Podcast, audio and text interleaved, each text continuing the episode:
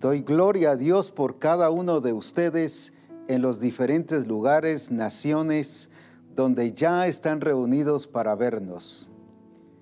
Agradezco las fotos que ya nos han estado enviando, videos incluso, de los grupos que están reunidos, discipuladores reunidos juntos para escuchar y luego para meditar en aquello que el Señor nos esté dando durante el Congreso, repasarlo y enriquecerse, pero también pastores que se están reuniendo en, como distrito para escuchar y ver este Congreso. Y en algunos lugares hay hasta congregaciones reunidas eh, escuchando lo que el Espíritu Santo nos está diciendo el día de hoy. Así que alabo a Dios por toda esa acción. Muchos se han preparado con tiempo, tienen arreglado ahí como muy especial sus lugares. Otros nos decían que incluso prepararon comida desde ayer para que hoy no se dedicaran a cocinar, sino tanto hombres y mujeres se dedicaran a escuchar lo que el Espíritu Santo dice a la iglesia. Por eso es que exalto a Dios por su grandeza. Hemos tenido un tiempo sumamente precioso, un tiempo donde la gloria del Señor se ha manifestado y Él se está expresando como el Dios grande y glorioso. Hemos tenido iglesias que se han abierto este año, templos que se han construido especialmente en el área del Petén, en el distrito del pastor Alejandro, por lo menos 10 templos en este año han sido inaugurados. Y eso nos di, y así también en México, grupos de comunión familiar, iglesias en otros lados que se están estableciendo. Así que yo alabo a Dios porque mientras que para otros es un tiempo de problema y de crisis, para nosotros es de ver la grandeza y el poder del Señor en todas las cosas. Por eso es que alabo a Dios por su presencia, por su poder y sé que hoy nos hablará, nos ubicará, nos corregirá, nos llevará a cumplir el propósito y el plan del Señor para cada uno de nosotros como iglesia. Cuando estamos hablando de la eficiencia del cuerpo de Cristo, la palabra eficiencia tiene que, tiene que ver con la capacidad de utilizar todos los recursos que tenemos a nuestro alcance de poder entender primero, segundo, aceptar que tenemos y luego practicarlo, ejecutarlo para que de esa manera seamos eficientes. ¿Cuántas personas tienen tantos recursos disponibles, sin embargo están en pobreza, en escasez, no solo financiera, sino espiritualmente? La parábola de, del hijo mayor y del hijo menor es muy claro. El padre les dio la herencia a los dos, no solo a uno, sino a los dos. Uno se la fue a malgastar y otro teniéndola no la supo utilizar.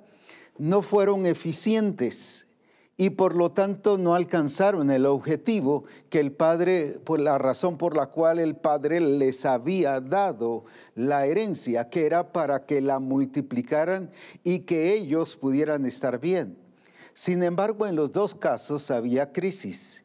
¿Pero por qué? Porque no entendieron el ser eficientes y, el saber utilizar los recursos que, que tenían. Quiero empezar con algo que el Señor me mostró hace poco y sé que nos va a ayudar a entenderlo, lo que el Señor quiere hacer con nosotros en este Congreso. Empecé a ver un terreno muy grande, donde había maquinaria, equipo pesado, había materiales suficientes de diferentes clases, hierro, cemento, bloc, todo lo que pudiésemos mencionar, hombres listos para trabajar, personas adecuadas, cada uno con un color diferente de uniforme. Y cuando en eso el Señor me pregunta y me dice, ¿qué ves? Ah, pues yo, y le conté lo que eh, les estoy contando ahorita y le dije al Señor eso. ¿Qué, qué es lo que crees que va a hacerse?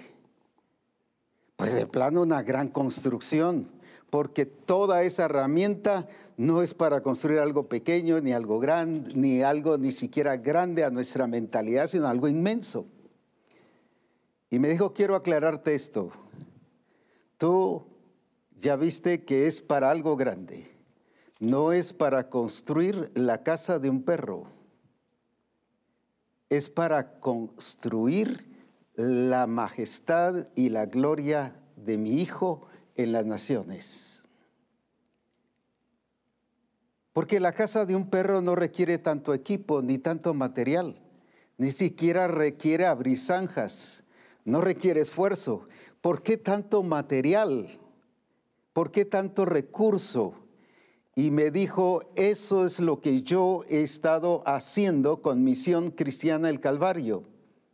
La he estado llevando por una etapa, por una etapa en la cual los he estado preparando, capacitando, los he estado pasando en procesos diferentes para crecimiento, para desarrollo, pero ahora están como ese grupo de personas ya listos para trabajar. Cada uno ya sabe lo que tiene que hacer y cada uno ya está entendido en lo que tiene que hacer.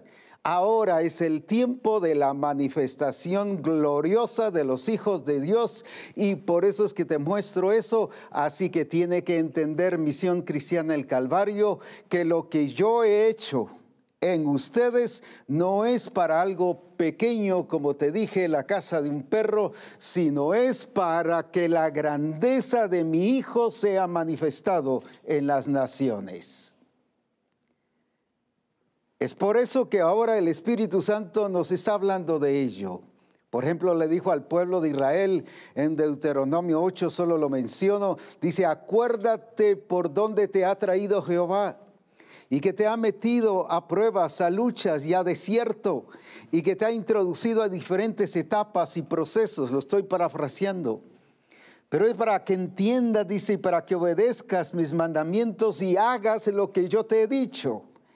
Ese tiempo de preparación es el que el Señor nos ha estado teniendo y dando, pero ahí es donde Él quiere que ahora entendamos lo que tenemos, pero que también aceptemos lo que tenemos, porque una cosa es entenderla y otra cosa es aceptar que eso tengo, que eso soy, un resucitado conjuntamente con Cristo para exaltar y para engrandecer el nombre del Señor. Porque no es solo un concepto, no es solo saberlo, sino es entenderlo y aceptar que eso soy yo, un hijo de Dios nacido de nuevo, que me ha sido puesto para exaltar y glorificar el nombre del Señor.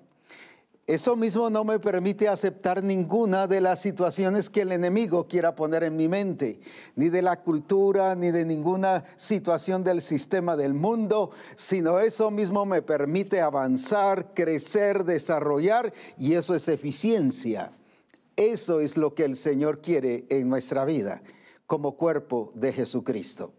Y hoy quiero hablar sobre esa eficiencia del cuerpo de Cristo pero quiero que veamos algunos aspectos que el Señor quiere que nosotros entendamos a la luz de la palabra y los peligros que pueden dar si no sucede eso, si no somos eficientes. Entonces veamos aquí en 1 Corintios capítulo 12, versículos 1 al 3. 1 Corintios 12, 1 al 3. No quiero, hermanos, está hablando a la iglesia, no a los impíos. Así que, hermanos, no quiero que ignoréis, otra vez, no quiero que ignoréis de los dones espirituales.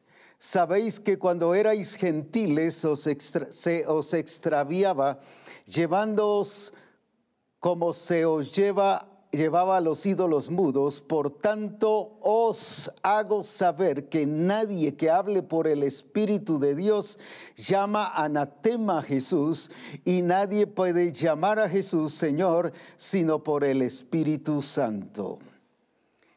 Nos está hablando aquí de la iglesia de Corinto, una iglesia que fue levantada como producto del trabajo de la iglesia de Antioquía enviando a Pablo y a Bernabé, pero en este caso a Pablo. Y, y, de esa manera empieza Pablo a trabajar en Asia y en las diferentes iglesias. Para esta fecha en que Pablo les escribe esto, esta iglesia tenía más de 30 años. Uno dice, pero ¿cómo? No, hombre. Si cuando Antioquía empieza a desarrollar su trabajo era como por los años 40 eh, y Pablo les escribe aquí por los años 60, 65, en ese promedio, entonces vemos una iglesia que ya debiese haber estado o debía haber estado crecida y desarrollada. Una iglesia que ya debió haber avanzado, que ya tenía su tiempo, no era una recién nacida iglesia, era precisamente una iglesia que ya había escuchado, había escuchado la revelación, Pablo también les había escrito, les había hablado, sin embargo, no habían, eh, habían o más bien habían estorbos que no permitían que ellos fuesen eficientes. Entonces, ¿por qué no fueron eficientes? Aquí, por ejemplo, el apóstol Pablo dice, no quiero hermanos que ignoréis. Había ignorancia en ellos. Esta ignorancia no es desconocimiento, no es carencia de conocimiento. No estaban carentes de saber el diseño, el propósito, el plan del Señor, ni siquiera carentes en el sentido de haber experimentado un nuevo nacimiento, porque sienta muy bien la base, les habla a hermanos, no hermanos que se congregaban, sino hermanos nacidos de nuevo, pero que no estaban viviendo como nacidos de nuevo. Esa es la gran diferencia. Entonces la ignorancia era esa actitud de, ignorar, de despreciar, de menospreciar, de no saber aprovechar los recursos que el Señor les había dado. Ellos, por lo tanto, según encontramos varios problemas, y solo quiero enfatizar algunos, no todos, porque son muchos los problemas que tenía esta congregación. Por ejemplo, viene el apóstol Pablo en el capítulo 1 enfatiza mucho las divisiones. Ya habían divisiones entre ellos y se ponían en grupos, unos de Apolos, otros de Cefas, otros de, Pablo. Y, y les dice en el capítulo 1, hay entre vosotros divisiones. No habían aprendido a vivir como cuerpo, solo como una congregación de gente que se reunía, de gente que se juntaba para tener relación, pero no habían aprendido a vivir como cuerpo y especialmente como la expresión de Cristo. La escritura nos muestra que la iglesia es la expresión máxima, el cuerpo de Cristo es la expresión máxima de Cristo aquí en la tierra. Es por eso que debemos cuidar y debemos entender qué pasó con esta iglesia. Primero divisiones, luego les habla sobre la sabiduría humana y les habla mucho de la diferencia de la sabiduría humana y la sabiduría de Dios.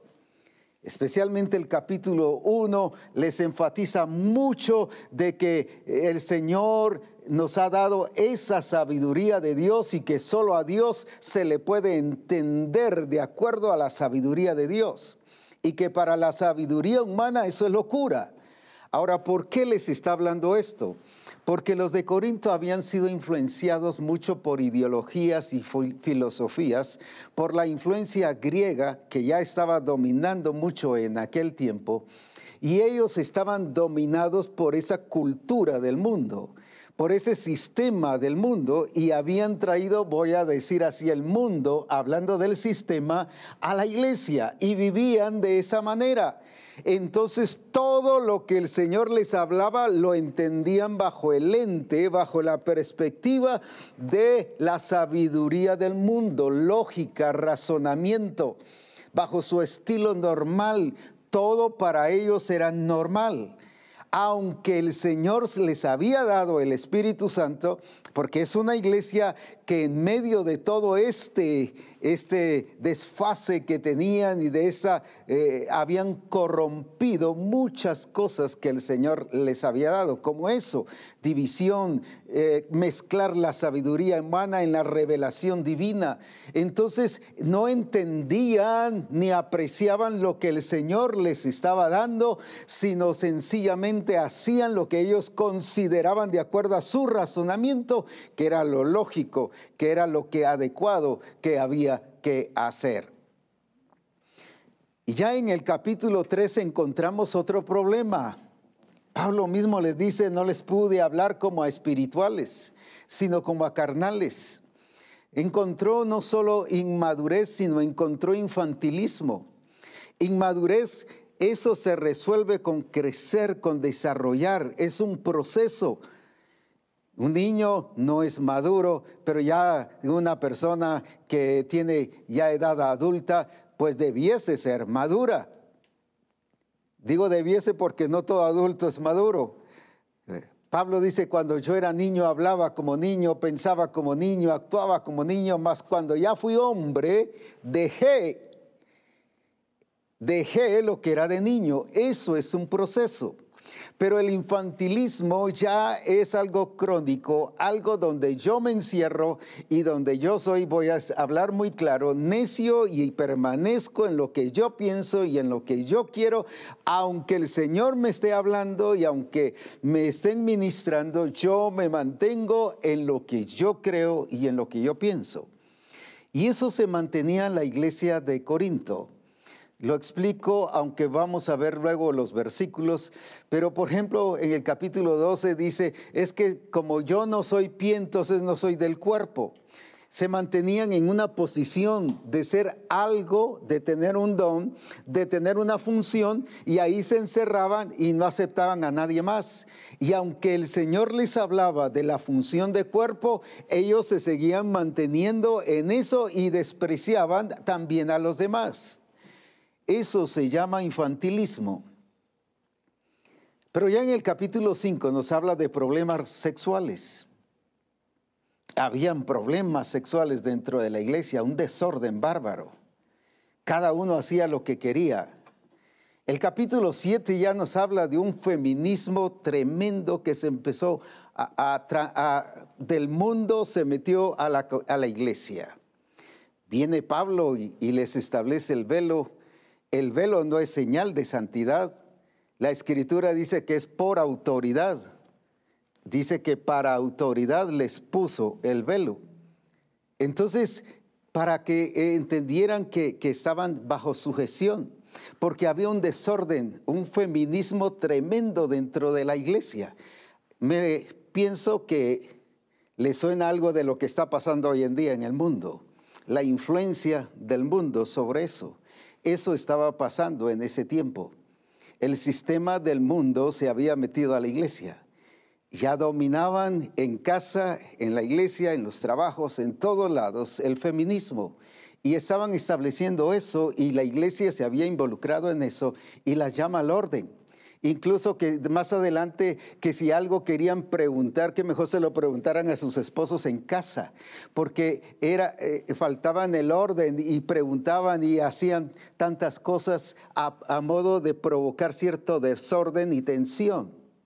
Entonces, esa situación, pero más adelante ya encontramos entonces, estoy como dije, saltando muchas cosas.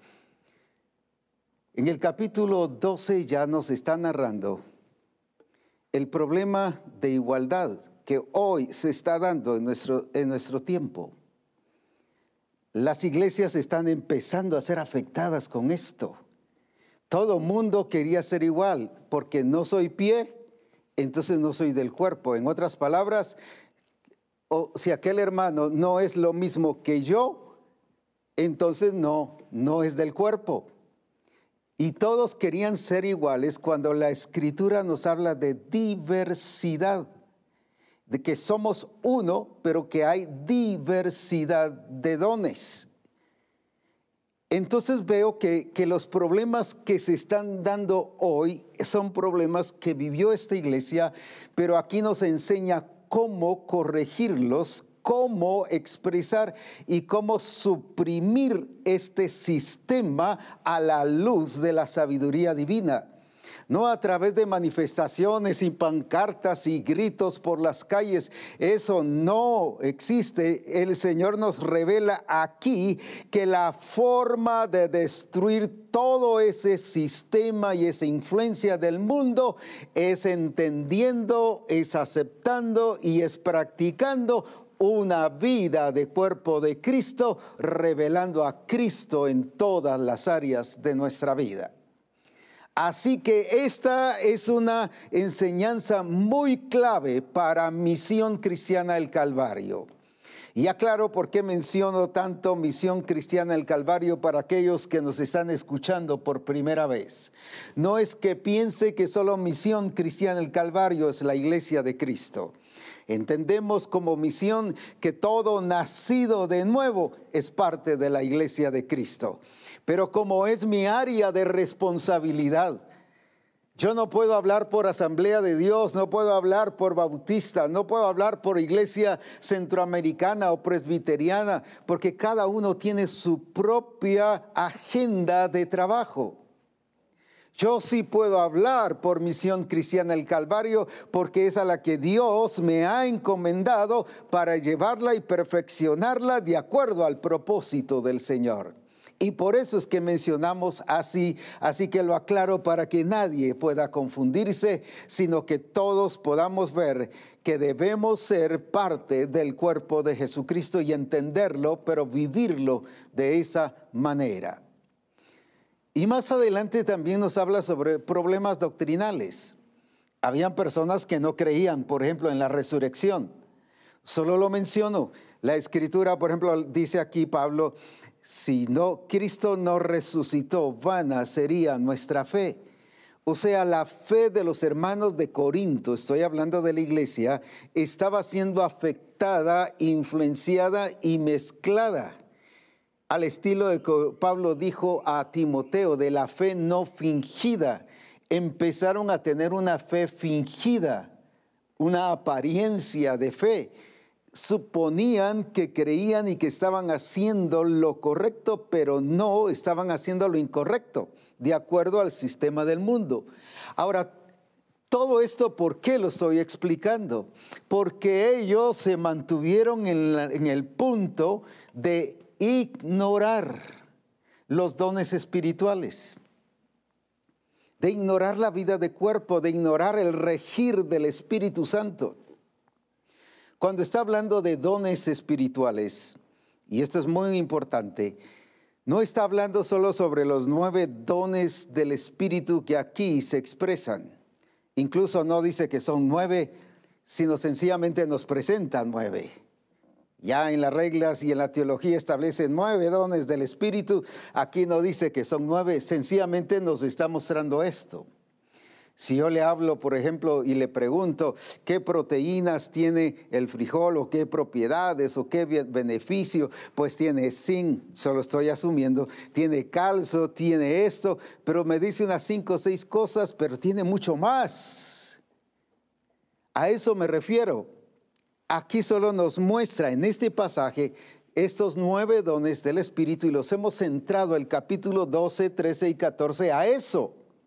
Cuando nos está hablando dones espirituales, quiero que veamos en la escritura a qué se está refiriendo. Se está refiriendo a la vida del Espíritu, al gobierno del Espíritu, al regir del Espíritu. Y lo voy a explicar, esas diferencias. Veamos aquí mismo en 1 Corintios 12. Y vamos a ver aquí eh, en el versículo donde nos está diciendo de los dones del Espíritu y, dice, por ejemplo, en el versículo 4, ahora bien, hay diversidad. Fíjese que está hablando de diversidad, no de igualdad. Diversidad. Así que la escritura no nos habla de igualdad, la escritura nos habla de uno. Somos uno, el cuerpo es uno. y habla de diversidad. Así que dice, si todos fuésemos oído, ¿dónde estaría el cuerpo? Si todos fuésemos pie, ¿dónde estaría el, cuerpo? O sea, seríamos unos fenómenos. Pero Cristo no es fenómeno, ni su cuerpo es fenómeno. Cristo es, es la excelencia de la expresión del Padre. Así que no hay esa igualdad donde todos tenemos que hacer lo mismo. Nos está hablando de esa diversidad de dones, pero el espíritu es el mismo. No es que aquel que tenga un don y el otro otro don, por eso tienen diferente espíritu del Señor, sino es el mismo, porque es uno. Pero luego sigue diciendo en el 5, y hay diversidad de ministerios pero el Señor es el mismo. Fíjese que está hablando de dones espirituales al principio y primero nos habla sobre la diversidad de dones dados por el Espíritu, pero ahora nos está hablando de la diversidad de ministerios. Y en Efesios solo lo mencionó, capítulo 4 y versículo 9 en adelante nos habla que el Señor dio dones a la iglesia y habla de los ministerios. Entonces, cuando está hablando aquí de que los ministerios los da Cristo, pero es el mismo y el Espíritu es el mismo, nos está hablando de esos dones ministeriales. Entonces no solo nos está hablando de esos nueve dones que generalmente nos hemos encausado, nos hemos, hemos enfatizado. Aquí está hablando de dones ministeriales, pero luego nos sigue hablando sobre ahora lo que hace el Padre en el versículo 6. Pero hay operaciones y hay diversidad, no solo una, y hay diversidad de operaciones, pero Dios que hace todas las cosas en todos es el mismo. Fíjese que nos está hablando de dones que el Espíritu Santo da, dones ministeriales, operaciones del Padre, a todo eso le llama dones espirituales. Pero también más adelante ya nos habla de ubicación. Y aún nos puso Dios en el cuerpo como Él quiso puso al pie en su lugar, puso a la mano en su lugar, puso los oídos en su lugar. ¿De qué nos está hablando? Si nos está hablando de dones espirituales, ahora, ¿por qué nos está hablando de los miembros del cuerpo? Entonces los miembros del cuerpo también los está expresando como dones del espíritu, dones espirituales que están siendo gobernados y dirigidos por ese reino de Dios, el regir de Dios. Eso era lo que la iglesia no había entendido, una integralidad de expresión y de manifestación de Dios.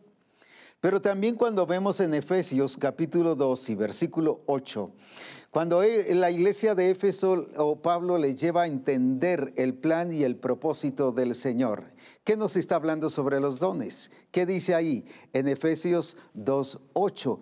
Porque por gracia sois salvos por medio de la fe, y esto no de vosotros, pues es que don de Dios no está hablando de los nueve dones que ya, como dije, nos hemos centrado muchas veces, sino ahora nos está hablando de ese don de Dios de salvación. La salvación lo pone como un don de Dios por gracia, no por obras para que nadie se gloríe, pues es don de Dios. Entonces, cuando nos está hablando sobre los dones espirituales, nos está hablando no solo otra vez, vuelvo a resaltar, de esos nueve dones, sino de los dones del Espíritu, los dones ministeriales, las operaciones del Padre, la ubicación en el cuerpo de cada miembro del cuerpo. Pero también de la salvación, es un don. Y así también nos habla en Hechos 2.38 o en, Hechos 2, eh, precisamente de ahora cómo se refiere la obra del Espíritu Santo. En Hechos 2 dice, Pedro les dijo, arrepentíos y bautícese cada uno de, de vosotros en el nombre de Jesucristo para perdón de pecados. Pero ahora mire cómo se refiere a toda la expresión del Espíritu. Y recibiréis no los dones que el Espíritu Santo da, y recibiréis el don. Está hablando de la integralidad de la manifestación del Espíritu, el don del Espíritu Santo. No dice recibiréis un don. No dice recibiréis los nueve dones, sino todo el paquete completo del Espíritu Santo en nuestra vida es un don. Entonces, cuando está hablando de los dones espirituales, ¿de qué nos está hablando aquí?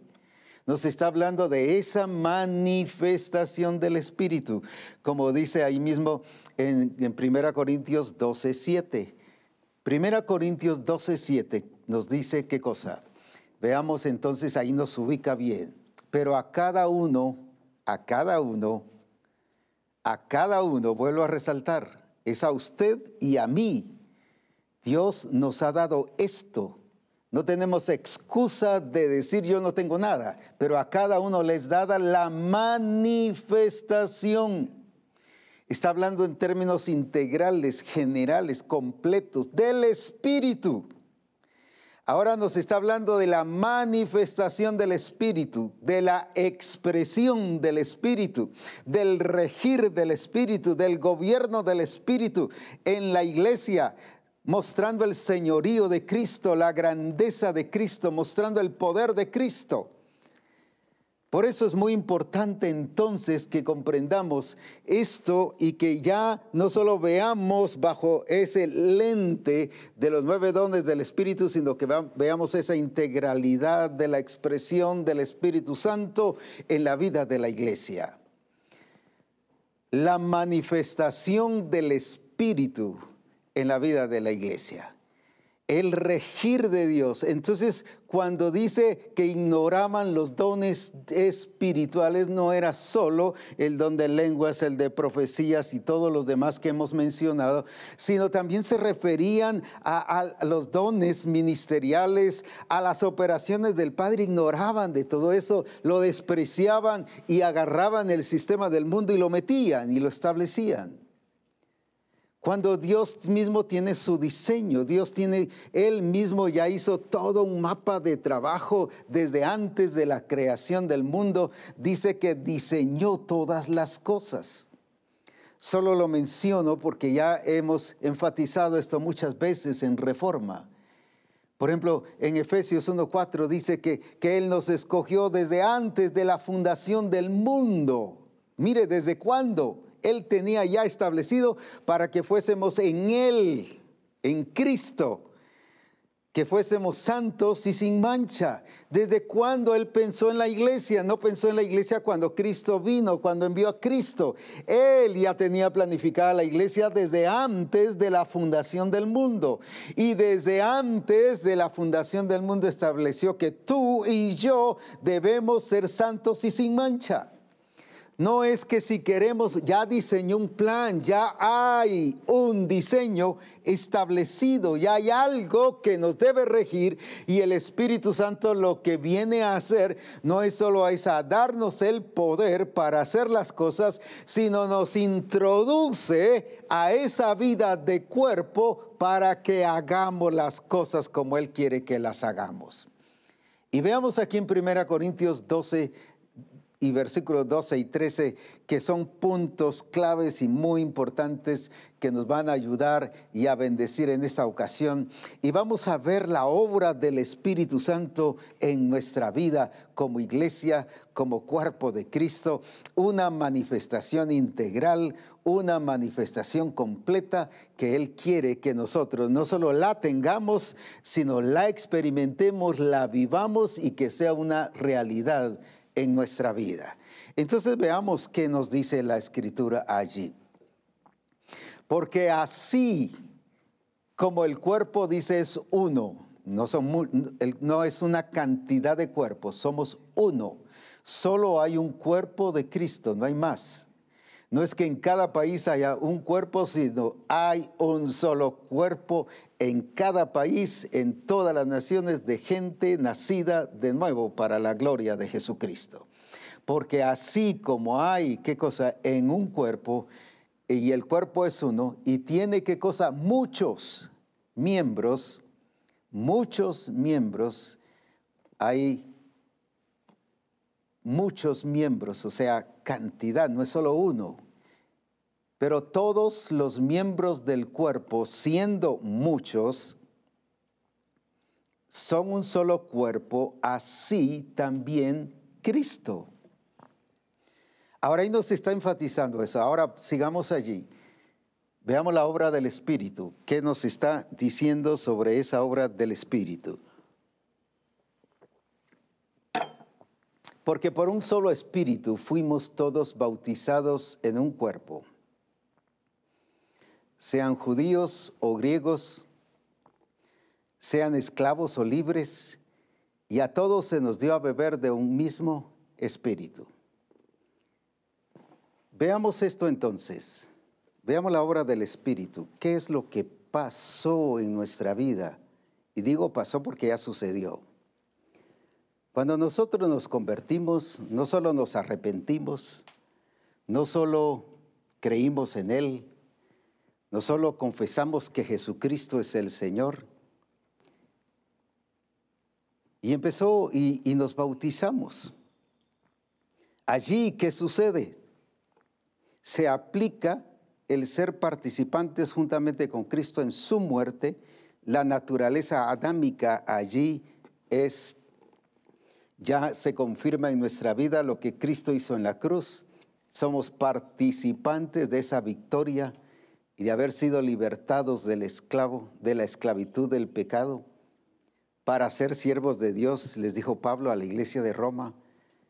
Pero luego dice que fuimos sepultados de ahí resucitados juntamente con Cristo y plantados juntamente con Él. Eso es lo que dice Romanos 6. Pero ahora, ¿qué hace el Espíritu Santo en ese momento de la conversión? No es que a los años, sino dice que eso sucede en el momento que nos convertimos. Mire la acción del Espíritu Santo en nuestra vida. ¿Qué nos dice ahí en el versículo 13? Que el Espíritu Santo nos bautiza en un cuerpo nos introduce al cuerpo de Cristo, nos introduce al cuerpo de Cristo. Entonces cuando usted se entrega a Jesucristo, aún antes de integrarse a una congregación, el Señor ya lo integró por el Espíritu, por la obra del Espíritu, a un cuerpo, que es el cuerpo de Cristo. Usted no por ser parte de una congregación es parte del cuerpo de Cristo, porque no todos los que se congregan necesariamente son parte del cuerpo de Cristo, siempre y cuando sean nacidos de nuevo, entonces sí, porque algunos van por compañerismo, por comunión, por relación, o porque les gusta el Evangelio y les cae bien o quieren comunión, se sienten mal en casa, solos, mejor vamos a pasar allá con los hermanos para platicar con alguien. Pero los nacidos de nuevo dice que son introducidos a un cuerpo. O sea, yo por la obra del Espíritu, no por decisión personal, no porque yo sea que haya escogido me meto o no me meto al cuerpo de Cristo. Yo soy parte del cuerpo de Cristo porque el Espíritu Santo dice que me bautiza, me sumerge, me introduce al cuerpo de Cristo y por lo tanto yo soy parte de ese cuerpo de Cristo. No tengo que preguntarme si soy o no soy, si, si quiero o no quiero, si me parece o no me parece. Desde el momento en que usted se entregó a Jesucristo, estoy hablando de nacidos de nuevo, vuelvo a resaltar, es, fue introducido al cuerpo de Cristo. Ahora entonces eso mismo nos define función, nos define ubicación, ¿qué soy? El problema está que debido a que no hemos comprendido que el Espíritu Santo nos introduce a un cuerpo, entonces pensamos, bueno, pero yo no sé ni qué soy en el cuerpo de Cristo. Yo no entiendo ni qué soy. Dice que a cada uno, no el pastor, El problema es cuando los pastores ubican a la gente. Usted es aquí, usted es allá, usted es, claro, aparte es un lugar dentro de la congregación. Eh, son, son servicios locales, administrativos. Por ejemplo, usted va a enseñar a los niños, usted va a tocar el teclado, usted va a hacer esto. Pero, pero en el cuerpo de Cristo nadie puede cambiar lo que ya el Señor estableció. Yo como apóstol o como pastor o como evangelista o maestro, no puedo de ninguna manera cambiar el diseño establecido. Y si me atrevo a cambiar, estoy contrariando la obra del Espíritu y estoy llamando a Jesús anatema, como les dice en el versículo 2, con mis acciones. Mentiroso, eso es lo que le estoy diciendo al Señor. Yo puedo hacer esto, aunque ya lo hayas hecho, pero yo puedo poner al hermano donde yo quiera en el cuerpo de Cristo y les empiezo a decir funciones y cosas que yo, según mi parecer, lo tienen. Y aquí no es según el parecer ni de la persona, ni de ningún ministro, ni de nadie, sino dice la escritura que Él nos puso en el lugar donde Él quiso. Él es la cabeza, Él es el que estableció el diseño, Él estableció tu lugar y mi lugar, Él definió cuál es nuestra función. Y de acuerdo al lugar que nos estableció, así es nuestra función. Lo explico de esta manera. Si puso al pie en el lugar donde está, Ahí mismo no hay necesidad de que usted sea un adivino o que usted empiece a preguntarle, Señor, revélame qué es lo que el pie tiene que hacer. Usted ya sabe que tiene que caminar. Por ejemplo, si es la mano y la mano ya fue puesta ahí. Imagínese si la mano fuera puesto aquí encima de la cabeza. No funcionaría en primer lugar. Su propósito no lo alcanzaría. Entonces, aunque fuera miembro del cuerpo, pero en un lugar diferente que no existe, por supuesto, pero lo estoy asumiendo. Ya en la práctica la iglesia funciona de esa manera, con hermanos con los pies en la cabeza, con toda tanta cosa diferente. No funciona y por eso no somos eficientes. Y por eso es que estamos dudosos, bueno, y al fin y al cabo, ¿qué soy? Yo no sé ni cuál es mi don. Yo no sé ni qué es lo que el Señor quiere que yo haga. Y después de un año, cinco, diez, veinte años o más tiempo de estar en el Señor, todavía estamos, como esta iglesia de Corinto, todavía estaban eh, eh, eh, en una posición donde había confusión. No sabemos. Y todo lo enredaban y lo mezclaban porque lo miraban bajo la lógica y el estilo del mundo, a nivel empresarial, a nivel gerencial, pero aquí es la sabiduría de Dios manifestando, es el reino de Dios dirigiendo su iglesia a través del Espíritu Santo. Y por eso es que es el Espíritu Santo el que nos introduce a un cuerpo. No es el pastor que le dice, ahora ya está introducido al cuerpo de Cristo, hermano, y por lo tanto ahora es parte del cuerpo y usted va a hacer esto. A eso se debe que en asuntos o privilegios de la congregación, nos hemos quedado en lo mismo. Por ejemplo, hay gente que, enseña como maestro de escuela dominical y ahí ya se quedó por años. Ya no creció, no avanzó, no pasó a más. Otros en el teclado, otros en, alabanza, y ahí se quedaron cuando, cuando están funcionando en un privilegio local, aunque es adoración al Señor, pero no están desarrollando su función como cuerpo de Cristo. Mi esposa, por ejemplo, cuando la conocí, era maestra de escuela dominical.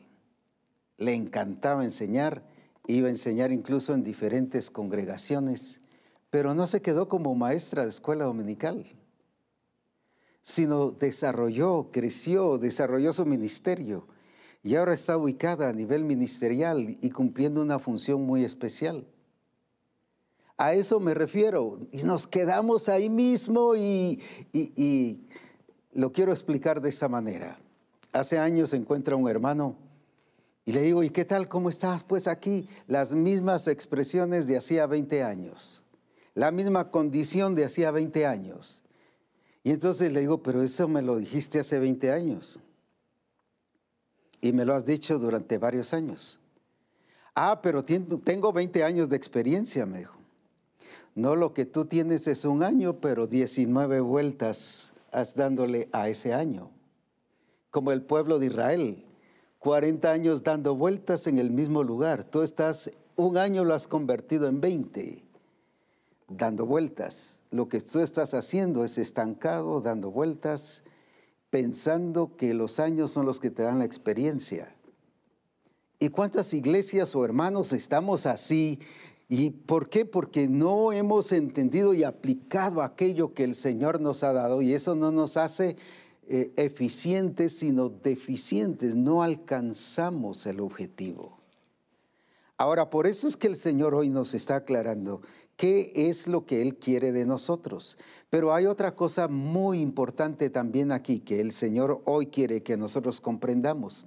Ahí mismo en, Colosenses primera, o perdón, primera Corintios 12, 13, el versículo que traemos, que no solo el Espíritu Santo nos introduce al cuerpo, sino mire lo precioso que ha sucedido en nuestra vida. Entonces, ¿qué nos dice? Vuelvo a leer el versículo, porque por un solo espíritu, no por varios, uno solo, fuimos todos bautizados en un cuerpo, sean judíos o griegos, sean esclavos o libres, pero ahora vea esto otro. Y a todos, a todos los que ya fueron introducidos al cuerpo, a todos se nos dio qué cosa, a beber de un mismo espíritu a todos aquellos que el Espíritu Santo los introdujo a un cuerpo, ahora ¿qué les dio? Algunos están esperando recibir el Espíritu Santo 5, 10 años, incluso se ha predicado, mire, es que ah, en su tiempo usted va a recibir el Espíritu Santo. Y entonces el hermano se siente sin el poder para hacer las cosas porque Él dice, y me seréis testigos y cuando venga el Espíritu Santo sobre vosotros y recibiréis poder. Pero poder para qué? Poder para cumplir, poder para hacer, poder para ejecutar. Nos habilita, nos potencializa la, la semilla que Cristo ha puesto en nuestra vida, la genética, el ADN. Esa es la función del Espíritu Santo. Ahora entonces, pero no es para los años. Aquí dice que desde el momento en que nos convertimos nos introduce al cuerpo, pero a la vez que nos hace, nos da a beber, dice, de el espíritu del Señor. Cuando yo agarro algo y empiezo a beberlo, ¿qué pasa? Lo tengo dentro. Entra en mí. Entonces, pero ¿para qué? No solo para ser parte de algo, no solo para tener un lugar, no solo para tener una función, no solo para entender esa función, sino ahora me habilita y me da poder para que yo cumpla esa función, me da la vida. Porque la vida es lo que me moviliza, me acciona. Un cuerpo sin vida es un cuerpo, es un cadáver y está inhabilitado. Pero por eso nos dio el Espíritu Santo. Se recuerda cuando el Señor dijo, hagamos al hombre a nuestra imagen y semejanza. Pero ahí estaba, ya formado. Ahora necesitaba vida y dice que sopló en él, en su nariz, y le dio vida. Lo hizo un alma viviente. ¡Uh, qué tremendo! Cuando Cristo resucitó, reúne a los once y dice en Juan 20, y sopló sobre ellos y les dijo, recibid el Espíritu. Ahí es donde está naciendo la iglesia. Generalmente, y siempre hemos predicado que la iglesia nace desde el día de Pentecostés, en Hechos 2, cuando ahí Jesús les dice a los once, recibid el Espíritu Santo. Es esto mismo. Por eso es que ahí les da la orden lo que se conoce. La escritura no le llama gran comisión, pero nosotros como iglesia les hemos llamado la gran comisión. Entonces la gran comisión no se las dio solo en un contexto de discípulos, sino ahora de iglesia. Una iglesia resucitada, una iglesia que estaban eh, experimentando ya el Cristo resucitado una iglesia que estaban viviendo ya en una dimensión diferente. Aunque ellos no lo entendieron, ellos siguieron viendo al Cristo físico y como histórico y predicaban bajo esa relación. Sin embargo, ya a Pablo se le revela el Cristo resucitado. Y por eso es que pudo hablar bien del cuerpo. Si Pedro nos hubiera hablado del cuerpo, nos hubiera hablado del cuerpo físico de Jesucristo. Pero viene ahora, por eso le es revelado a Pablo el cuerpo de Cristo, la vida, la expresión, porque es la excelencia de la expresión de Cristo en nuestra vida. Es Cristo en mí, la esperanza de gloria. Es Cristo estando en mí, que yo soy parte de ese cuerpo de Cristo. Por eso Pablo dice, de modo que si alguno está en Cristo, nueva criatura es. Ahora, entonces el Espíritu Santo ya nos habilitó, nos dio el poder, pero el poder para qué? No para solo hacer milagros, que es la idea que se nos ha generalizado a nivel de iglesia. También incluye eso, pero esto es para que aprendamos a vivir como cuerpo. Y eso fue lo que la iglesia de Corinto estaban ignorando y despreciando, ese mover del Espíritu, ese poder, esa energía esa habilitación que el Espíritu Santo les había dado y se habían dejado llevar solo por capacidades y talentos aprendidos, mientras que capacidades dadas por el Espíritu Santo. La vida de cuerpo no se vive por talentos, algo de mi esfuerzo, algo yo aprendido, sino dice que a cada uno ya le fue dado no solo su lugar por Cristo, sino su ubicación, su función. Así que yo no puedo decidir si soy pie, voy a ser oreja, que es lo que muchos consideran. Ah, aquel hermano, mire cómo predica de bonito. Claro, eso no significa que yo no debo predicar. Es como todos han sido llamados a sanar enfermos, todos. Dice, y estas señales seguirán a los que creen. No dice solo a los ministerios, a los que creen. Está hablando de la, ahora entendiéndolo bajo esa realidad, bajo el cuerpo de Cristo, bajo la iglesia. Pero también hay dones de sanidad. Hay gente que tiene especialidades en algún aspecto. Entonces, ninguno, no porque, bueno, es que yo no tengo el don de sanidad, que venga el hermano tal que sí tiene el don de sanidad y va a orar. No, hay cosas donde yo tengo que hacerlas por ser discípulo de Jesucristo, por ser iglesia, por ser hijo de Dios.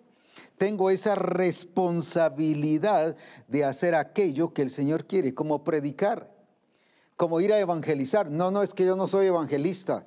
Que vengan los evangelistas y hagan la tarea porque es de evangelizar. Aquí le está diciendo a los once, no le dijo solo a uno, sino a los once, ya como parte de esa vida que les había dado y les dijo, toda autoridad me es dada, por lo tanto yo los envío bajo esa autoridad. Por eso es que los envió con esa autoridad, los envió con ese programa, porque les establece qué hacer, ir y hacer discípulos bautizándolos en el nombre del Padre, del Hijo y del Espíritu Santo. Pero luego dicen, el, eh, enseñándoles que guarden todas las cosas. O sea, nos estableció el diseño de lo que tenemos que hacer. No tenemos que estarnos inventando estrategias de evangelismo. No tenemos que estar revisando qué hace aquel, qué hace el otro, qué le da resultado, que si está ganando más gente o no. Aquí en la escritura está el diseño establecido del orden de qué tenemos que hacer.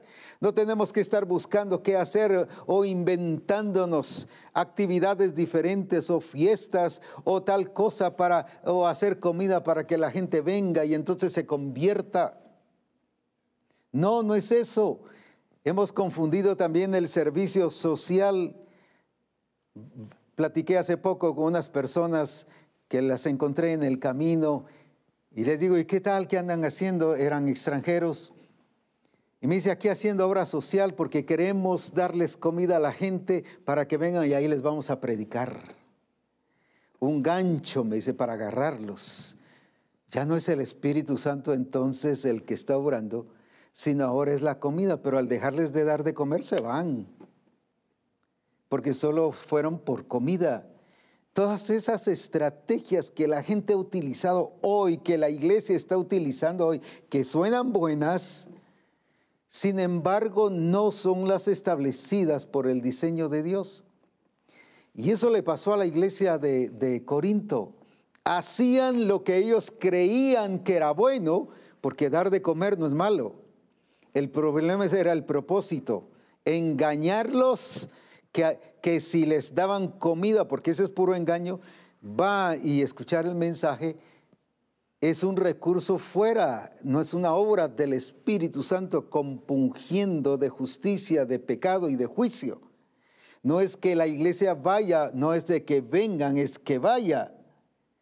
Se está desordenando las, el propósito y el plan del Señor. El plan es de ir. Vengan, vamos a hacer comida y aquí vamos a evangelizar. No, no es que vengan al estilo judío.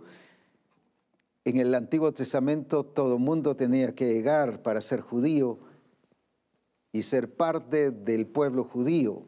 Era venir. Mientras que ahora es ir, es nuestra responsabilidad es lo que debemos hacer y no tenemos por qué cambiarlo.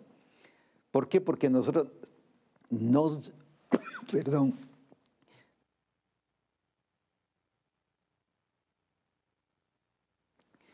nosotros somos el cuerpo. Nosotros somos el cuerpo. Cristo es el que establece qué hacer. Cristo es lo que dice qué hacer. Él es el que ya dijo, ya lo estableció, ya lo dijo. No tenemos por qué nosotros como ministros decir y cambiar, que era lo que pasaba en la iglesia de Corinto. Ahora, por eso es que nosotros tenemos que aprender ese regir del Espíritu, no ignorarlo, no despreciarlo, no menospreciarlo, nosotros aquí lo podemos hacer porque aquí mira hay sabiduría. Y dice la escritura que, que donde están los ancianos hay sabiduría.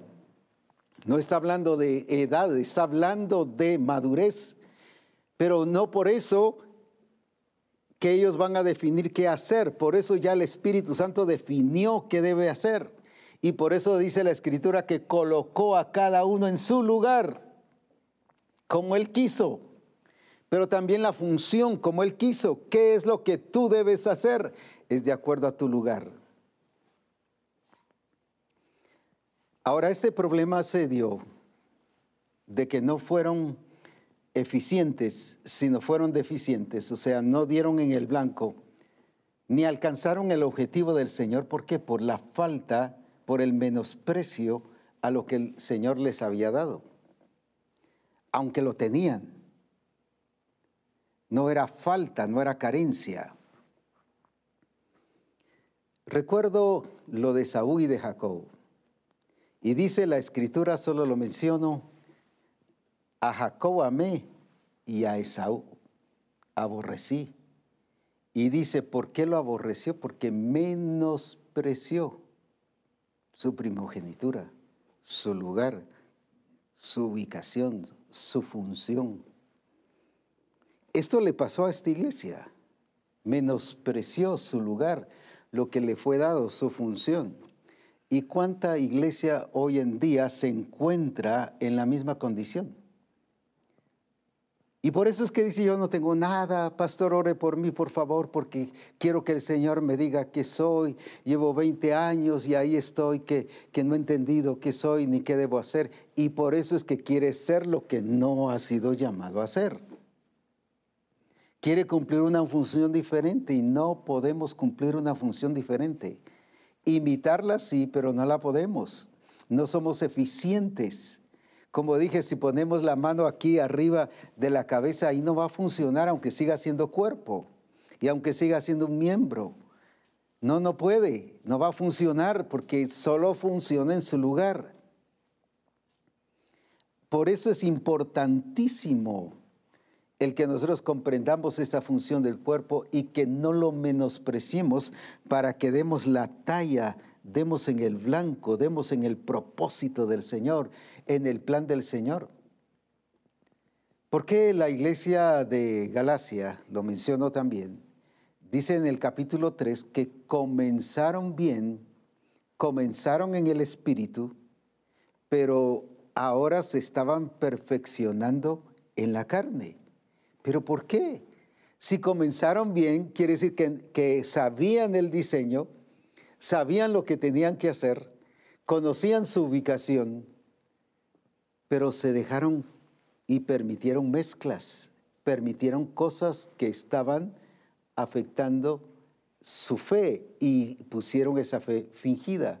Y Pablo les dice, ¿quién os fascinó para no obedecer la verdad?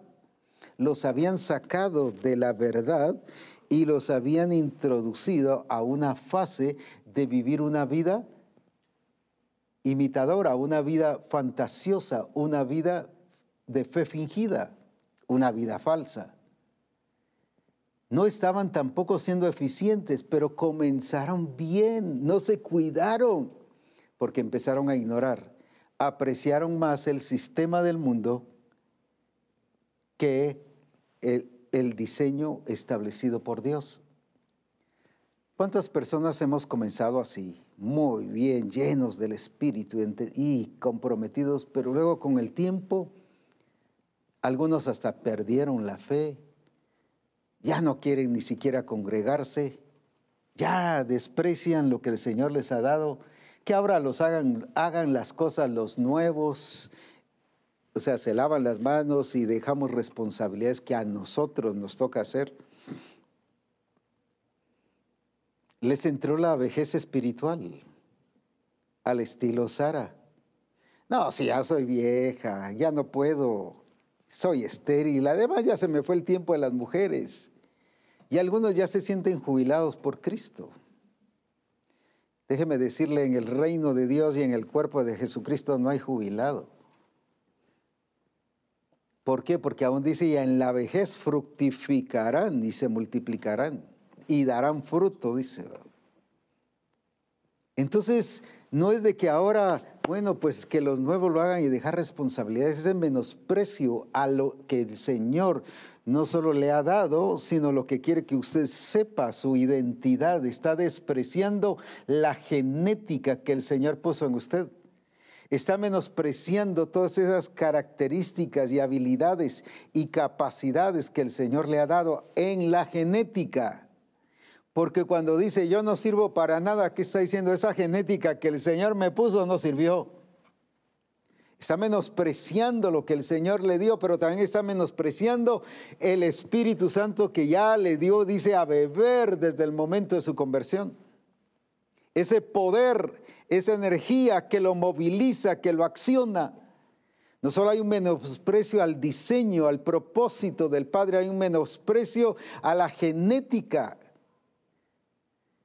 cuando yo no funciono en lo que soy como hijo de Dios, miembro del cuerpo de Cristo, entonces yo estoy eh, viviendo bajo otra genética, bajo otra naturaleza, no la que es Cristo. Se lo explico de esta manera. En Efesios nos habla Pablo y menciona el caso de la iglesia de Éfeso con los gentiles. En el 4.17 Dice, porque vosotros vivís como los otros gentiles. Y imagínense, le estaba hablando a la iglesia, nacidos de nuevo, pero habían agarrado una estructura, una cultura y estaban imitando una genética que no eran, porque lo que eran eran nacidos de nuevo.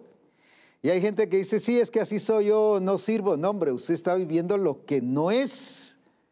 Y eso es lo, la trampa del diablo, el sistema del mundo le hace vivir lo que no es.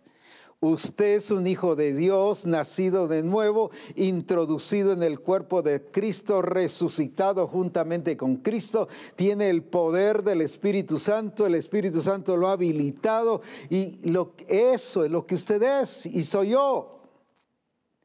Es que yo no sirvo para nada, que está diciendo esa genética que el Señor me dio, no sirvió. No, el que no está sirviendo en su accionar y en entender y, utilizar y ser eficiente es usted. Y esa es la trampa del diablo paralizar. La trampa del diablo no es matar. a la iglesia, aunque es una de ellas, pero no es ese el propósito principal. ¿Qué hizo con la iglesia de Éfeso? La adormeció.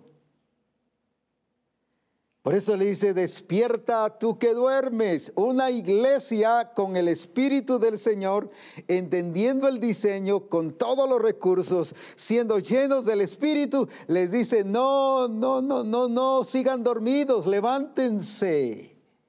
Porque una iglesia dormida es pasiva y con eso está negando propósito y con eso está negando eh, genética, con eso está negando el poder, con eso está negando todo es pasiva.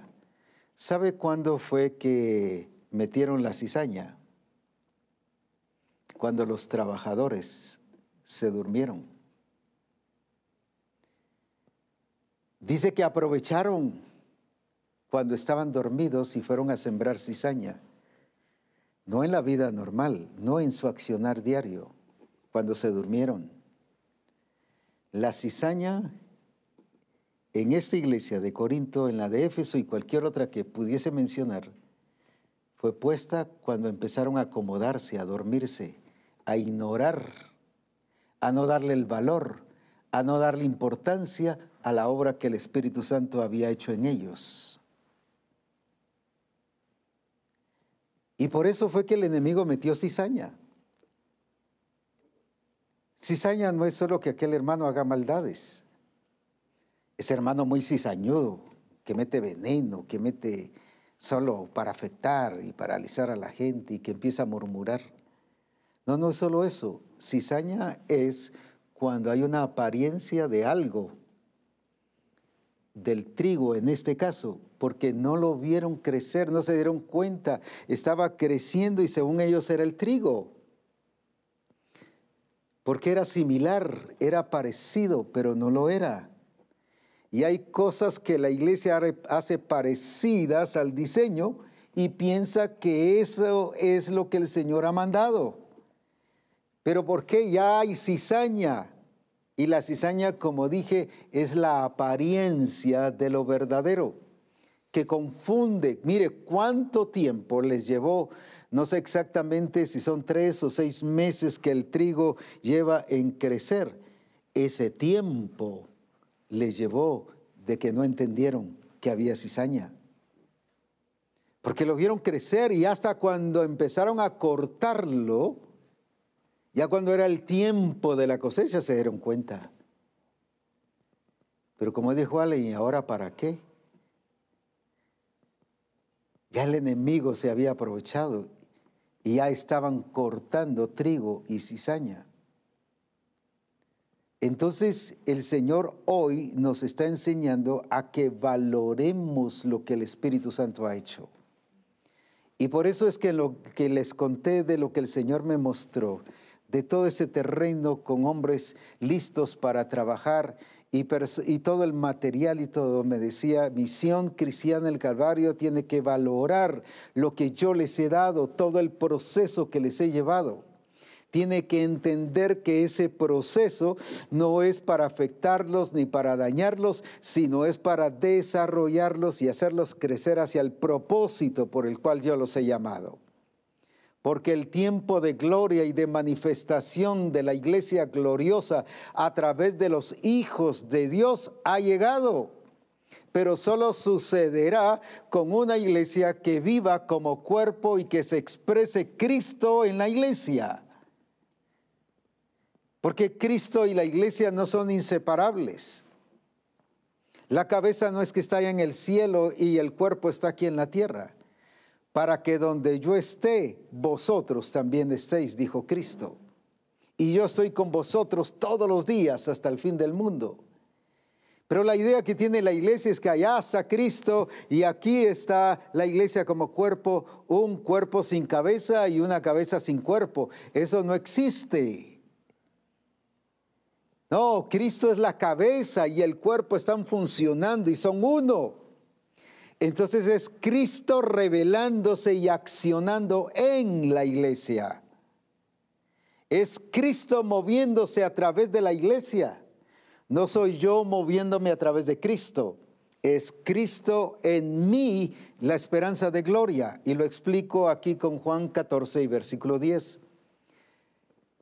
¿Cómo Cristo expresó eso? Y nos hace entender esa vida. Y uno dice, pero ¿cómo es que el, cuerpo que hace hace lo que la cabeza dice y dirige? No es la mano la que decide moverse, sino es la cabeza la que le está diciendo. No es la mano la que me rasca la cabeza porque decide, bueno, yo quiero hacerle, eh, ¿qué? Eh, aquí le llamamos piojito o, al caricias. O... No, no es eso, no es que la, mano quiera ser cariñosa, sencillamente la cabeza le está diciendo qué hacer. Y la iglesia tiene que comprender que la expresión de Cristo es Cristo en mí, haciendo las cosas. Cristo en mí, haciendo las cosas. ¿Qué dice ahí en, Juan 14, eh, 10. ¿No crees que yo soy en el Padre? Mire, ese punto, él sienta ese punto importante. Yo soy en el Padre y el Padre en mí. Eso es vivir ya al estilo nuestro como cuerpo de Cristo. Yo soy en Cristo y Cristo en mí. La palabra que yo os hablo, no las hablo por, por mi propia cuenta, aquí está el punto, sino que el Padre que mora, el Padre que mora, el Padre que vive, el Padre que habita en mí, hace, Él, Él, Él, Él hace las obras. Qué glorioso. El Padre que habita en mí, el Padre que mora en mí, el Padre que está en mí, Él es el que hace las obras. Entonces, ¿qué es el cuerpo? la expresión de la que la cabeza dice. A mí me conocen y ustedes me están viendo, no están viendo la esencia de Abraham, que es mi espíritu. Están viendo mi cuerpo. Están viendo que me rasco la cabeza. Es mi cuerpo. Ah, pero es que nosotros lo conocemos porque cómo camina. ¿Quién es lo que camina? Las piernas, es mi cuerpo. Ah, pero nosotros eh, lo conocemos por lo que dice. ¿Quién es el que habla? Es mi boca, es mi cuerpo. Sí, pero nosotros sabemos de usted por lo que escribe. Sí, pero ¿quién escribe? Las manos, es mi cuerpo. Entonces, ¿por qué me doy a conocer? ¿Por qué la gente me conoce? ¿Por qué sabe que, que existo? ¿Por qué tengo una identidad a nivel de nacionalidad? ¿Por qué razón? Porque existo, porque tengo un cuerpo. ¿Cómo es que las naciones van a conocer a Cristo, van a saber de Cristo? Así como Cristo dice, las obras que yo hago, no las hago por mi cuenta, sino el Padre que mora en mí, Él las hace. Esa es la expresión del cuerpo de Cristo y ahí es donde el Señor quiere que nosotros comprendamos qué es lo que nos corresponde hacer. No dice lo que el Padre solo me dijo que hiciera, pues vine yo y obedecí. No es un acto solo de obediencia, es un acto de expresión, de realidad. Generalmente hemos enfatizado solo el obedecer, pero el expresar es lo que yo soy y el que está en mí. Por eso es que en, en Colosenses 3:4, el apóstol Pablo ordena a la iglesia de Colosa y les hace ver esto. En el primer versículo dice que, que si han nacido de nuevo o si son nueva criatura, que deben buscar las cosas de arriba. Si habéis pues resucitado con Cristo, buscad las cosas de arriba. Y los siguientes versículos les habla de que ya están muertos. Vosotros fuisteis muertos en Cristo. En otras palabras, su naturaleza adámica ya fue crucificada y está muerta. Pero entonces ya en el 4, ¿qué les dice? Ya en el 4 les revela esto, cuando Cristo vuestra vida, no dice les diga qué tienen que hacer, sino cuando Cristo vuestra vida, ahí está el punto clave, ahora se manifieste, entonces vosotros también seréis manifestados con Él en gloria. Ahora veamos esto entonces. Cuando Cristo vuestra vida, está hablando ya que es vida, No que es solo palabra, ya es vida, ya está dentro, ya se hizo realidad, ya puso su genética, ya puso su ADN, ya puso su simiente, como dice la escritura. Que el que es nacido de nuevo es porque la simiente de Dios fue puesta en él. Y que si somos hijos de Dios es porque le hemos recibido y creído. Y esto dice el versículo 13 de, primera, de Juan 1, 2, 1, 13, los que no, no han nacido por voluntad de carne ni de sangre, sino de mi Padre han sido engendrados, dice, por mi Padre que está en los cielos. Entonces cuando entendemos esto, ya es nuestra vida, y les está hablando de una iglesia que ya tenía a Cristo, no solo como persona, no solo como Señor, sino era vida, era realidad. Pero ahora dice, se manifieste, y algunos eh, pastores o ministros ponen esto a algo futuro. Y si usted lee el texto eh, anterior o el contexto anterior y el contexto siguiente, está hablando de la vida aquí en la tierra. Porque luego les dice, haced morir pues lo terrenal.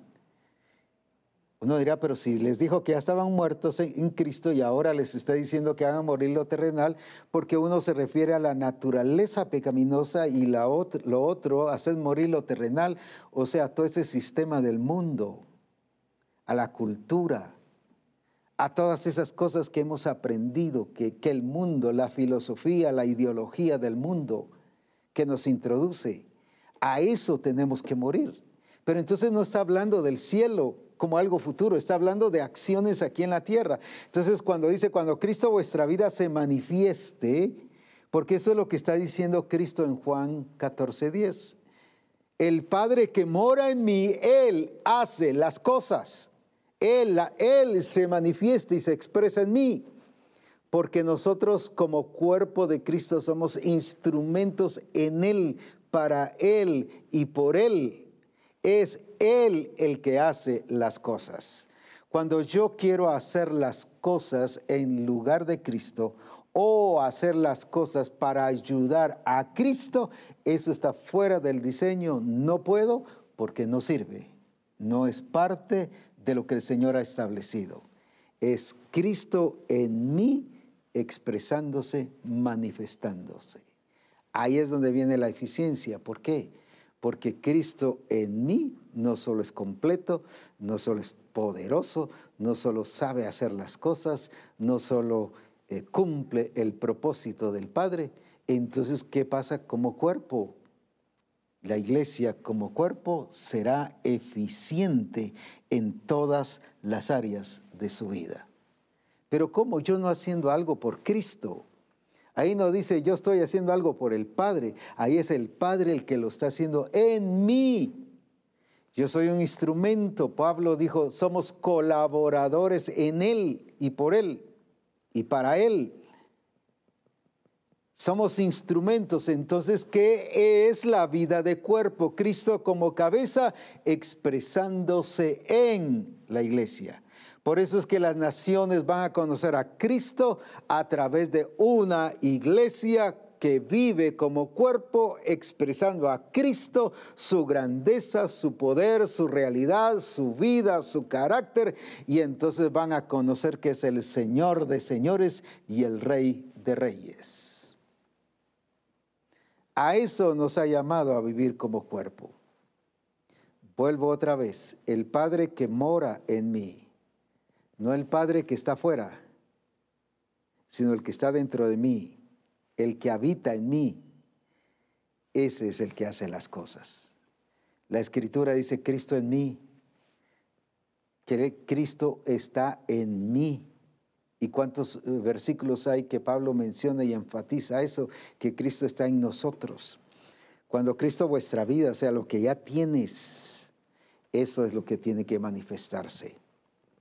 Pedro y Juan cuando levantan al paralítico, no le dice, sé sano, no le dice otra cosa, como muchos acostumbramos, le dice, lo que tengo, te doy. Eso es manifestar lo que se tiene lo que está dentro de nosotros.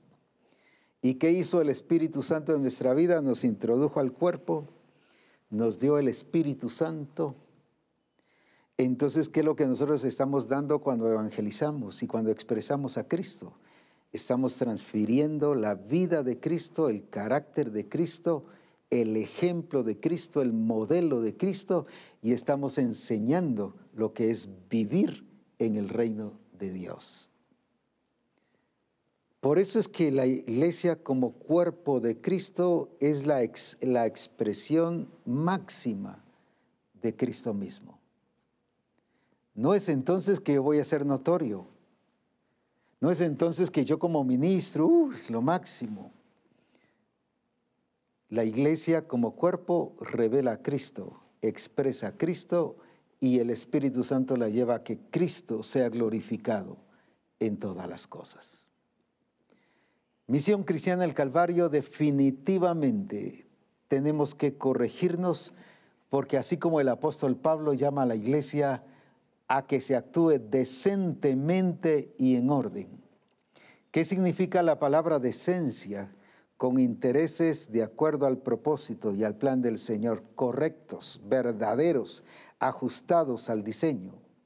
No con intereses personales, con egoísmo, no con autosuficiencia, no centrados en mí mismo, no con intereses escondidos, sino con esa realidad del diseño de Dios actitudes correctas, eso va a hacer que tengamos orden. Si algo está estableciendo el Espíritu Santo en Misión Cristiana del Calvario, es orden. No que no hagas ruido, no que no hagas bulla, no que eh, te mantengas sentado en la silla durante el servicio. No, no, no estoy hablando de eso. Está hablando de esa estructura de cuerpo y de esa expresión de cuerpo entonces tenemos que descubrir a la luz del Espíritu Santo, entender a la luz del Espíritu Santo de acuerdo a la posición que nos dio en el cuerpo, que ya nos la dio. No, Señor, dame una posición en el cuerpo, eso es falso, eso no sirve. Ya dice que nos dio una posición, nos dio un lugar. Y eso significa que ya nos dio una función. Necesitamos entenderla pero luego aceptarla. Si yo soy mano, aceptar que soy mano. Si soy pie, aceptar que soy pie. Si soy ojo, aceptar que soy ojo. Si soy oído, aceptar que soy oído. Aceptar lo que el Señor me ha dado. Eso no pasó con los de Corinto, ni los demás. Tenemos que aceptar lo que el Señor nos ha dado. Ah, pero es que yo quiero ser no, la mano no dice yo quiero ser otra cosa, yo quiero ser ojo. Una no puede, no fue hecha para ver. Y por eso es que hay cosas que tú no puedes y, has fracasado. No has dado en el blanco a nivel de vida cristiana. Debiendo de ser ya maestros, les dice la escritura en Hebreos. Debiendo, no eran, habían fallado no dieron en el blanco por seguir estructuras y métodos religiosos y humanos. Es el tiempo de ordenarnos, que toda nuestra expresión en el trabajo, en la familia, como profesionales, como empresarios, como parte de un gobierno, de un país, como parte de la congregación, como ministros, como discípulos, que actuemos bajo el orden establecido por Dios. En el reino de Dios o en el cuerpo de Cristo no hay llaneros solitarios. En el reino de Dios somos uno, pero con diversidad de funciones. Aclaro, no iguales. La mano no es igual al pie ni al ojo hay diversidad de funciones. Solo así y así la iglesia suprimirá el sistema que el mundo, que las naciones están estableciendo el día de hoy. Y la última cosa, nadie llama a Jesús Señor, sino por el Espíritu del Señor. ¿Qué va a hacer esa vida de expresión de cuerpo? No solo suprimir toda esa estrategia del mundo y establecer que Cristo es el Señor nos da a conocer el señorío de Cristo, el gobierno de Cristo, la manifestación de Cristo. Las naciones entonces no solo dirán, no solo creerán, sino vivirán de acuerdo a ese señorío de Cristo. A eso hemos sido llamados. Y Misión Cristiana del Calvario hoy nos llama el Espíritu Santo a ordenarnos que todo aquello que está en desorden, que todo aquello que está deficiente, te dejé en Creta, le dice Pablo Tito, para que corrijas no lo que hace falta, sino dice lo deficiente, lo que tienen pero que no lo han sabido usar. Eso es lo que hoy el Señor nos enseña. Lo que somos en Cristo, cuerpo de Cristo, para funcionar y cumplir el propósito y el plan del Señor. Cristo no está en el cielo y su cuerpo está aquí en la tierra. Cristo está aquí con nosotros y en nosotros. Por eso es que la iglesia no es el templo, la iglesia eres tú y soy yo. Por eso es que Cristo no está solo en la iglesia, en el templo. Si no, yo llevaría el colchón de mi casa y me pasaría para ahí es que voy a ir allá porque ahí está la presencia del Señor. No, la presencia de Dios está en ti. Eh, cuando Cristo vuestra vida se manifieste. Está en mí y está en ti. Vivamos como esa iglesia, esa realidad de iglesia, no una realidad de iglesia templizada, sino una realidad iglesia como cuerpo de Cristo. Cuando digo sobre esa palabra templizada, es allá sí está el Señor, allá es la iglesia, allá sí se mueve Dios, ahí sí voy a ir a adorar porque ahí está Dios. No estoy diciendo que tampoco deje de congregarse, porque dice que actuaban en el templo y por las casas y en las calles y en todos lados. Cristo es usted. Cristo en su vida es la expresión de un Cristo completo, integrado cabeza y cuerpo. No que ahora diga, ah, yo soy Cristo, Cristo. No, estoy hablando de un Cristo en usted y en mí. Para exaltarle y para bendecir su nombre. Alabado sea el nombre del Señor. Bendecimos su nombre. Corrijámonos y hagamos justamente lo que el Señor dice. Actuemos en decencia y en orden para la gloria de Jesucristo. Padre, hoy te damos la gloria y te bendecimos, porque grande es tu poder y grande es tu misericordia y tu fidelidad. Y porque nos estás ubicando y llevándonos a esa grandeza de esa realidad de Cristo en nosotros a esa vivencia, para que ese Cristo que es vida en nosotros se exprese y se manifieste y haga las cosas que Él ya estableció que deben ser hechas. Te alabamos y te bendecimos. Y hoy manifestamos tu gloria, tu poder, y damos a conocer la grandeza de tu nombre, porque nos has llamado a ser eficientes como cuerpo de Jesucristo. Que entendamos que el Espíritu Santo nos ha introducido ya al cuerpo de Cristo, pero que también entendamos que ya nos fue dado el Espíritu. Otra cosa es la llenura para el poder, pero otra cosa es el Espíritu para que tengamos vida y podamos actuar y hacer las cosas que el Señor quiere. No somos un cuerpo hecho un cadáver sin vida.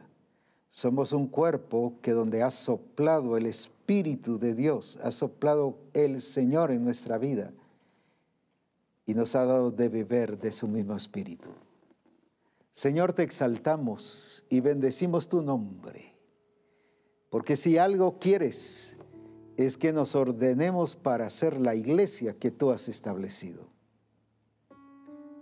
No la iglesia que nadie quiere o que alguien se inventa. Una iglesia empresarial, gerencial, una iglesia ideológica, sino una iglesia de acuerdo al propósito y al plan del Señor. Te bendecimos en gran manera en Cristo Jesús. Amén. Qué grandioso lo que el Señor ya empezó a hacer.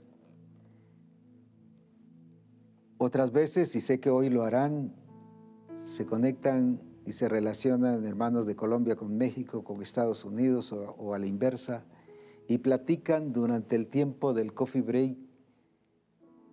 O allí, como me decían algunos, nos quedamos aquí juntos para tener coffee break y para repasar y para enriquecer lo que el Señor nos ha estado enseñando.